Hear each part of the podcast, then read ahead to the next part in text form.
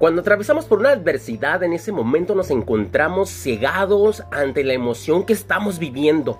Sentimos que estamos atravesando la tormenta, como si estuviéramos en el ojo del huracán.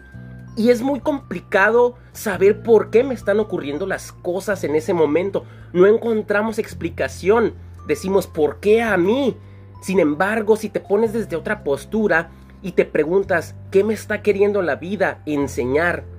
Con esta situación, empiezas a cobrarle otro giro a lo que vives.